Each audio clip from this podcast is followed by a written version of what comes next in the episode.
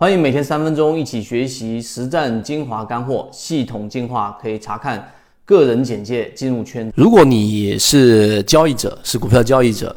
你花大部分的时间，现在想一想，你都是不是在寻找一些特别强势的、特别突破的，在龙虎榜里面快速出现的一些标的？那如果你有这种思维没问题，但你如果只有这种思维，那么你一定要考虑另外一个话题了。呃，其他的模型是不是更有效？今天我们给大家去说一说我们圈子的核心。首先，第一点，圈子我们要找到真正的金鱼报，以以往我们的经验抓到的，例如说像金山呢，对吧？像这一些翻翻倍的啊，并且呢，在半年左右。有有比较快速的涨幅的啊，甚至像近期的长电，对吧？超跌之后出现了百分之二三十涨幅的，以及我们的鱼池沸腾，大家都能看到鱼池的成功率比较高。那如果你在圈子之外，你会以为我们是寻找一些强势的标的，但恰恰相反，我们去寻找的并不是强势的标的，而是它具有很强的抗跌性。第二点。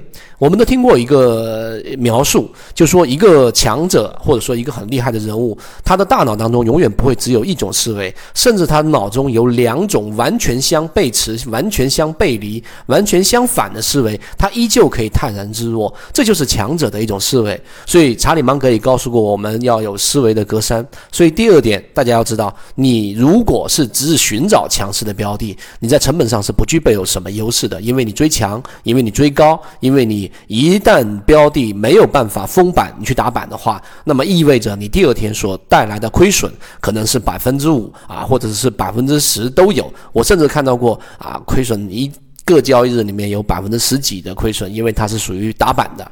那怎么样去找到抗跌的标的呢？这是不是一个你应该去思考的话题？我们说第三点。如果你的思考方向是寻找抗跌的标的，于是你就进入到另外一个不同的这一种视角或者说境界。因为当一个标的如果它具有很强的抗跌性，在我们的鱼池里面已经表现出来了，那么意味着。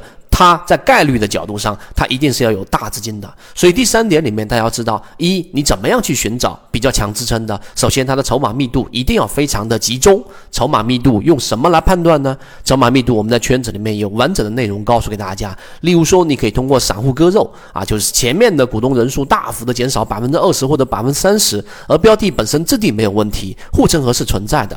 那么当这样的一个标的，它的支撑一定是强的。又或者你找到一个标的下跌的时候，遇遇到的是一个我们所说的这个筹码峰，筹码峰比较这一个集中的情况之下，那么往下打，下方都是我们所说大部分的筹码都是属于获利盘。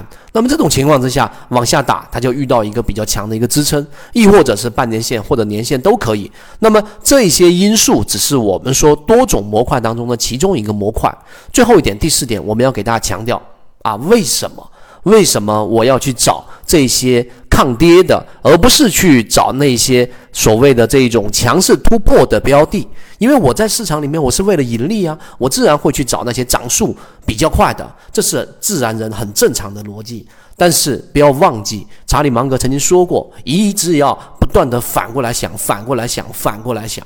所以你反过来想之后，你就会明白，如果所有的百分之市场里面百分之九十的人都在追逐这个方向的时候，你反过来想，我只需要找到我的标的具有很强的抗跌性。当市场出现风险的时候，它的跌幅很小；但当市场稍微有回升或者有增量资金进场的时候，它就会有很强的这一种修复性，甚至它会随着大盘。以至于甚至它超越于大盘进行修复。我刚才给给大家说的这些我们圈子里面的例子，例如说长电，对吧？例如说名城健康，我们在圈子里面鱼池二十三个标的当中，其中一个近期出现了非常快速的涨幅，这种利润都是我们所称之为圈子的模型当中能把握的利润。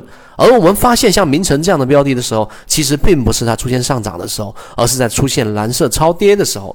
第二次发现是出现两个涨停板之后回踩有三个交易日，这一个趋势管理率是在百分之八以内的时候。所以这些就是你能捕捉到的利润。刚才我回答。啊，最初是最后的一个问题，就是为什么我要找低吸抗跌的标的？因为你是散户，你要在成本上具有极强的优势的情况之下，才去考虑利润。欢迎大家收听每天三分钟实战精华分享，系统进化可以查看简介进入到实战圈子。下面请听今天的分。